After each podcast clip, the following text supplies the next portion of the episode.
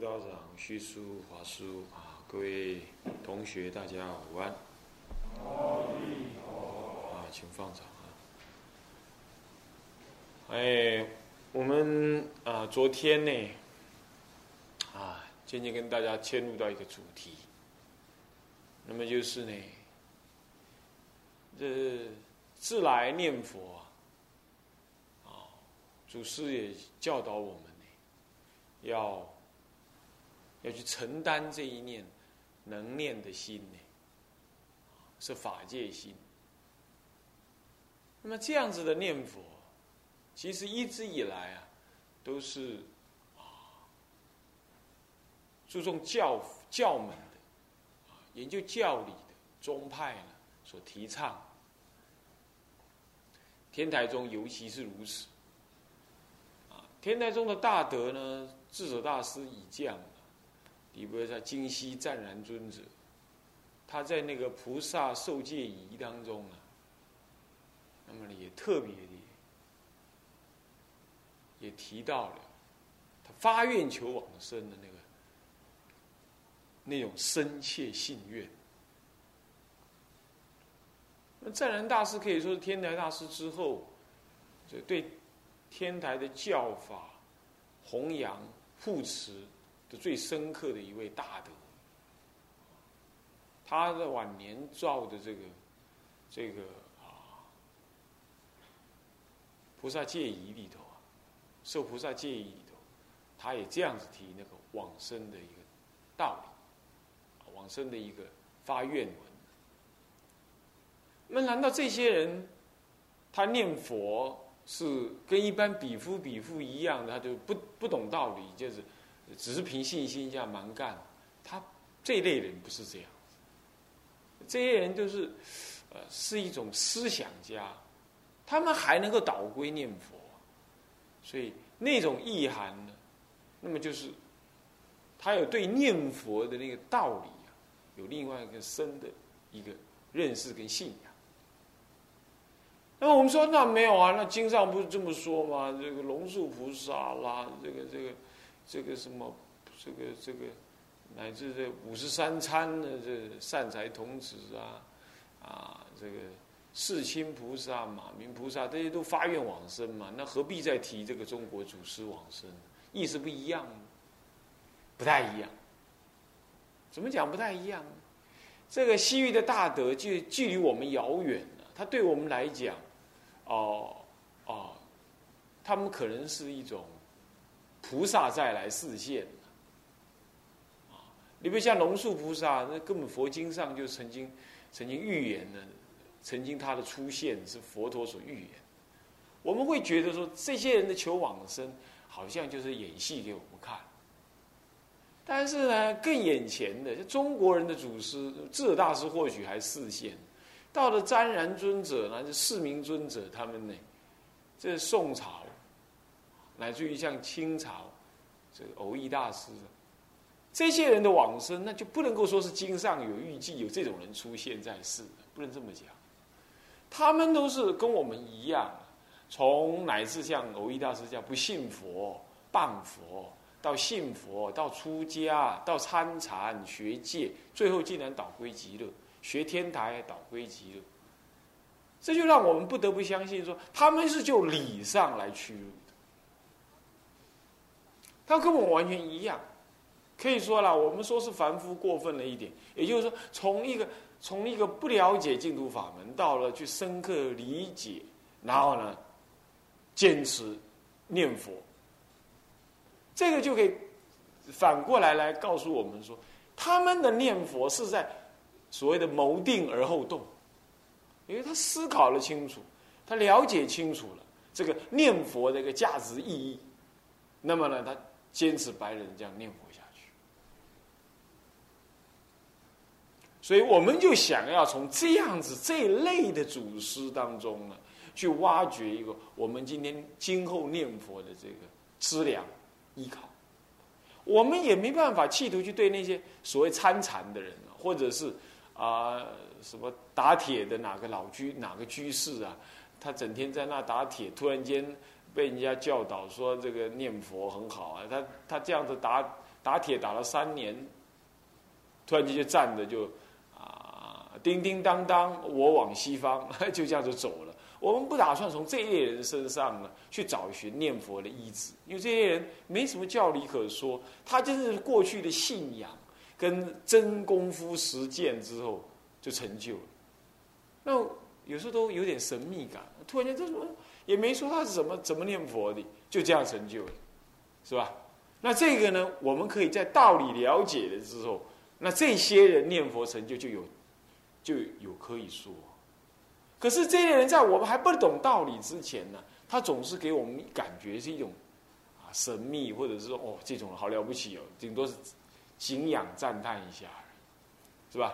像有些禅宗的人啊，他开悟了啊，开悟了之后再来念佛，老天呐，我可不想再去开悟了之后再来念佛，为什么？我去哪儿开悟啊？眼前没什么因缘嘛，以后再说。那眼前我要念佛，我我还得要找个禅堂来住。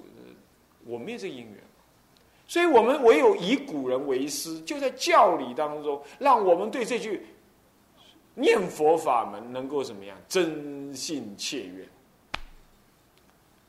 我常常说，乃至于你念佛不往生，你都会觉得说不虚此行，不虚此生，那种笃定要建立起来，那多好，是吧？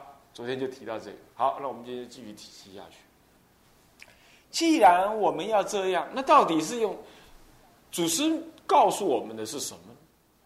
理论也不必多提。他提的是这样子，他说这一句佛号呢，就事相上来说，他念佛呢，就方法上入手方法上来说，他有观想、观相，还有持名念佛。这三种的不同，那不对，少一个，少一个十相念佛，对不起啊，十相念佛一般也是被认为是四种，四种念，就一般的念佛当中的一种。但是我告诉你，实相无相，我们现在是在讲说，就念佛的下手方法来说，实相念佛是到处都可以试的。你不走路吧，那么你就是参禅吧，研究教理吧，只要是见的中道实相。那么中道实相没有两个，这一个。那么这样子见得了，他要转入念佛，他是意念弥陀佛，是自信中心清净心，这就是实相念佛。所以他那个方法是没有一定的，所以我们不能，我们就讲实践的方法上来说啊，他真正讲起来，在经藏提的其实是三种：观想、观相，还有持名。弥陀经。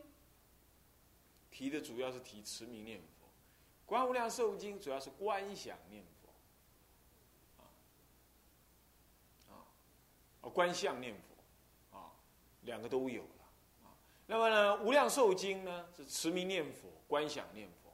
什么叫观想？就是观想弥陀的本愿，观想佛的功德。那么观相呢？观相是就具体的形象上去意念啊。佛的相好，佛的白毫相光，佛的干木成金，四大海，这样去观相。那么古来呢，修观相成就的，啊，我们知道那个慧庐山慧远大师，他是依着这个观经来修；智者大师也是依观经来做解释，啊，他没有解释无量寿经，他解释观经。不过，因为他修一心三观，这属于实相念佛了。因为实相念佛那没有具体的形象，所以我们暂且不谈。那么观想呢，大部分没有古来我们就文献上看，它没有独立为一个一个法门，就是在另外那两位持名念佛跟观想念观相念佛当中呢，就带有这种概念，就是了知佛的功德。倒是日本净土真中呢，稍有。有这种意涵，不过例如例日本净土真宗，他不谈成佛原理，而且呢有排他性，像这样子的话，这表示他对自己的教理还有还有还有问题呀，所以我们暂时不谈，啊也不圆满啊，我们不谈。那么这样讲起来，其实其大部分的时间，中国的祖师，你看，比如说善导、谭鸾以降，他们所提倡的主要是持名念佛。那么历代以来呢，就就提倡了持名念佛。那么因此，持名念佛，它既然是一个下手中国人下手念佛的一个啊最常有的做法，现在就从持名念佛来谈。我们今天不是也在持名念佛吗？那么讲持名念佛能够当下承担的，有没有呢？观想念佛当下承担，观相念佛当下承担，固然也都有他们可谈的部分。但是我们今天专修的法门是持名念佛，所以现在就要谈持名念佛这个入手的方法，他怎么样当下承担？这就是我第一天提到的四相念佛。四一心跟理一心的，中国的祖师超越印度的祖师的部分，也就是他做的部分，就是对于这个持名念佛这件事情啊，有做特别的解释，深化了持名念佛的什么，他的精神内涵。那么今天我们如果也懂了这样内涵，那待会儿我们不是天天都在我们七天以来都在念持名念佛的修行法门吗？那么当下这个持名念佛，这个修行呢，就显得有深刻的意涵。你看，像《大智度论》上面呢，昨天呢有同学跟我讨论的结果，他也跟我提到说，他在《大智度论》上看到一个故事，就是有一个比丘犯种种戒，犯了种种戒之后啊，这个龙树菩萨记录这件事情。大智论是龙树菩萨写的造的哦，那么呢，他说这个诸这个这他犯了种种戒，乃至到十方生物，诸佛不通忏悔。那么呢，龙树菩萨就在上面就亲自写的，就是大智论是这么写的。他说，像这样子的人已经没有法可修了，唯有但念无量寿佛而能得救，仗佛功德力而能得救。哈哈，一般我们总认为啊，祖师讲讲什么开示啊。提醒一下怎么样啦？然后就给我们点信心，说哦念佛很好啊，怎么样？但现在有一大堆人拿着龙树菩萨来批评中国佛教，说龙树菩萨这么说那么说，嗯，要讲中道实相，讲中观论这儿那样说，所以龙树菩萨的佛法为最高。那俨然龙树菩萨是反对念佛事的，但其实就在大智论上面，人家就提这样道理。前几天呢，我还在那个净饭老法师解的那个《无量寿经》讲义里头，他引了大智度论又一段文，他说：“唯有大乘法中啊，方有不可思议法；声闻法中没有不可思议法。什么是不可思议法？哈哈，弥陀经上不是说吗？是难信之法，赞叹六方诸佛都出广禅舌。”赞叹怎么样？这不可思议的这个净土法门，这个是出在一个这么样注重思辨的一个龙树菩萨的的的的著作里头，是而且是影响中国这么深刻的大智度论当这么讲。像马明菩萨、世心菩萨写啊，不，世心菩萨写这个往生论呢。他提到啊，往生呢有五个五个法门啊，礼敬啊、赞叹啊、供养啊、发愿呐、持名念佛这种种这样子的意念呐，意念他的功德啊，这五五五五个门呢，啊，大体不是啊，啊，他们都这样提。那么，让我们这想念佛的人呢，至少还没念到好的人呢，这看了的无限的欢喜，也感觉到，哎呀，这个信心满满，是吧？可是这些祖师就说到这些而已。那么呢，他也虽然也告诉我们说，唯有净土法门能够让我们得救。比如说，像这个呃十住毗婆沙，这个是龙树菩萨所造，它里头异形品上也有说到。不过这一点异形品上有时候就被错引。异形品上他提到一句话，他说：“这个久远行菩萨道，久远劫来修行。但是有一些菩萨呢，是懦弱，所以说佛有方便呢，在开显净土法门，让他意念佛号能够早日成就。就有人拿着这段话，他就说：“哎呀，这原来啊，原来念佛法门就是怎么样，给那些懦弱的菩萨他来修的。”也有人也这样反恶反反过来引了这段文。他本来是龙树菩萨好意啊，讲说这是易行之道。他说这样是易行如顺水扬帆呢。但如果你不念佛啊，你要这样在娑婆世界行菩萨道来修行，像逆水行舟这般。不是一般人容易行得来，可是竟然有人就引这种话，他就说：“哎，那这你看看，这就是懦弱没有力量的人才修净土法门。”这个话对不对呢？他讲这话意思就是说，大家活在这个娑婆世界的末法呀，好像嗯，极大部分都可以做强者似的，可以靠逆水行舟这样来行菩萨道。我们姑且不论他是不是这样，我们想想我们自己是不是？基本上我们大概不是，所以我们顺水扬帆，我们都不一定划得到那个涅盘岸，怎么可以不不不靠念佛来求往生，来完成我们的菩萨道呢？然而龙树菩萨真的在毗石柱毗婆沙是这么讲，是吧？所以我们可以依这样，我们就算被人家笑说啊，我们是难行道不能行，行易行道，那也无所谓啊。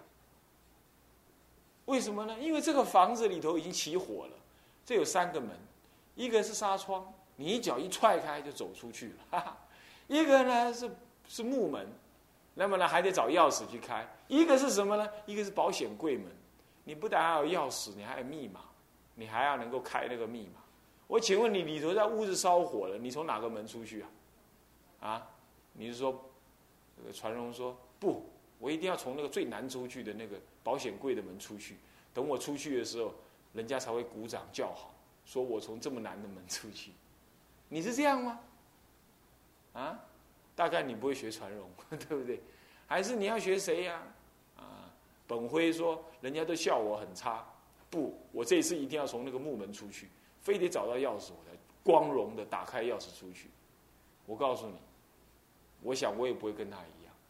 哎，学人我呢，我还不要，我要从那个纱窗一脚踹开，我我就出来了，我干净利落，我干嘛去耍大牌啊？是不是？只要能出这了火宅，我 我爬我得爬出来啊！我干嘛好看呢？是不是啊？这识时务者为英雄豪杰嘛，对不对？不过现在就有人这么引了，那我们就不提他。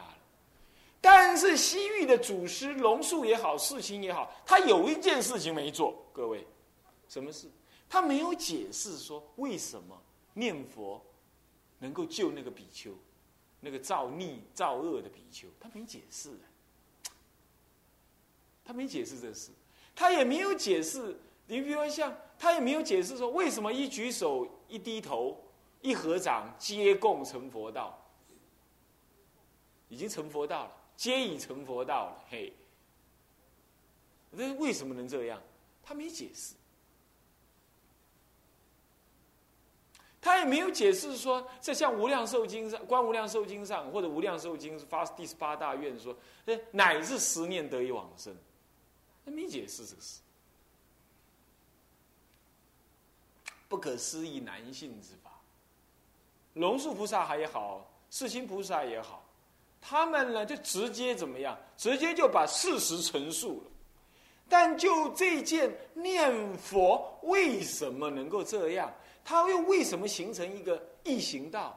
然而异行道是不是道意味着道理很简单呢？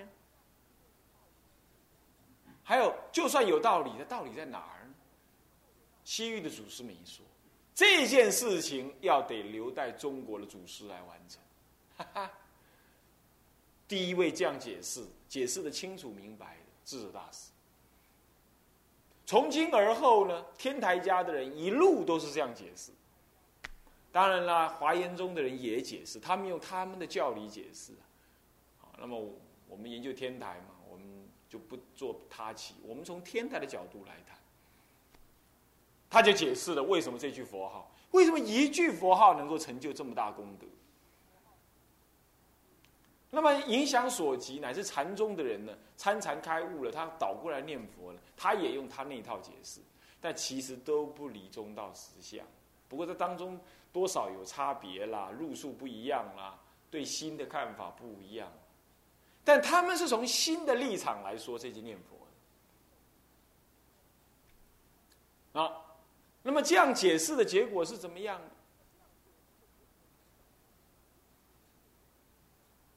那祖师大德们告诉我们，这句佛号啊，能念的是我们的清净心。那么所念的是弥陀佛的清净心。清净功德的佛号，清净功德，这当中呢，不具有任何的生灭，还有，这个妄想颠倒法在里头。以这个能念的清净的法界心呢，来念佛。那么呢，这一念佛号，在法界当中现前。是因为十方诸佛共赞的弥陀佛，他久远劫来以他的清净心修行，然后呢，在不可成佛处啊，视现的成佛。因为本来是没有佛可成的呀，准于法界当中是都是真如性实相，这没有佛可成。但是于无佛可成的法界性中啊，于众生的烦恼生灭相之前。视现什么？视现成佛。其实成佛是无可成，但是视现成佛，这个成佛是什么视现？是整个的法界性，不生不灭的法界性当中视现。那也因为他视现了这样，所以说呢，从今而后有南无阿弥陀佛这句圣号可被我们念。注意啊。在未成佛之前，事相上是没有佛号可念；但成佛之后，事相上是有佛号可念，因为那时候才有阿弥陀佛的圣号。然而，这句圣号呢，却是阿弥陀佛的自信中的功德，他意念一切众生的救度，然后才现前。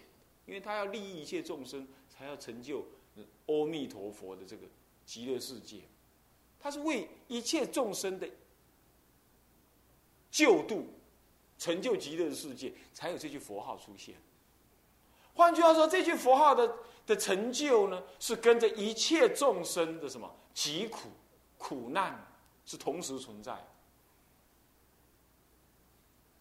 也因为有众生的苦难，才会让佛这个阿弥陀佛呢，与一切平等法当中，怎么样特别的现起的这个。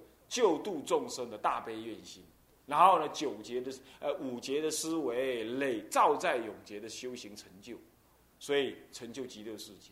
这极乐世界是为着一切烦恼的众生，而不是那个等觉菩萨啦啊什么十地菩萨来修，是为我们这一类烦恼的众生而成就的。那么他这样成就了之后，我们今天呢，正是他所摄摄的众生。然而，我们虽然为他所摄受，可是我们的自信的清净心，当下这一念法界性、法界心能念的心，其实也跟阿弥陀佛也没有差别。只是我们依理之珠啊，依带珠的穷子啊，依里有宝珠，可是我们就是穷穷的儿子，穷人的儿子，我们自己不会用。我们明明有这个真如的佛性。清净的佛性，当然我们不会运用。可是虽然不会运用啊，可是因为弥陀佛的慈悲啊，他献起这句佛号让我们念，我们就在念的这一刹那，其实我们就运用我们心里的这颗明珠在念那句佛号。所以我们每念一句佛号，其实都是我们的明，我们心中的这念清净珠的作用。所以一句一句的佛号，南无阿弥陀佛，南无阿弥陀佛，南无阿弥陀，都是清净心的显现，都是清净心的显现。然而这念清净心其实就是法界心，啊，换句话说，这句佛号只要念出来的话，那么地毯也在阿弥陀佛。那么呢，你的烦恼的众生，那个冤亲债主也在阿弥陀佛。那么你念念的这样子来承担这一念清净的心，阿弥陀阿弥陀佛的同时呢，那么你的一切烦恼的境界都在阿弥陀佛。那我请问你，临终的时候会有哪个烦恼相来干扰你？没有了。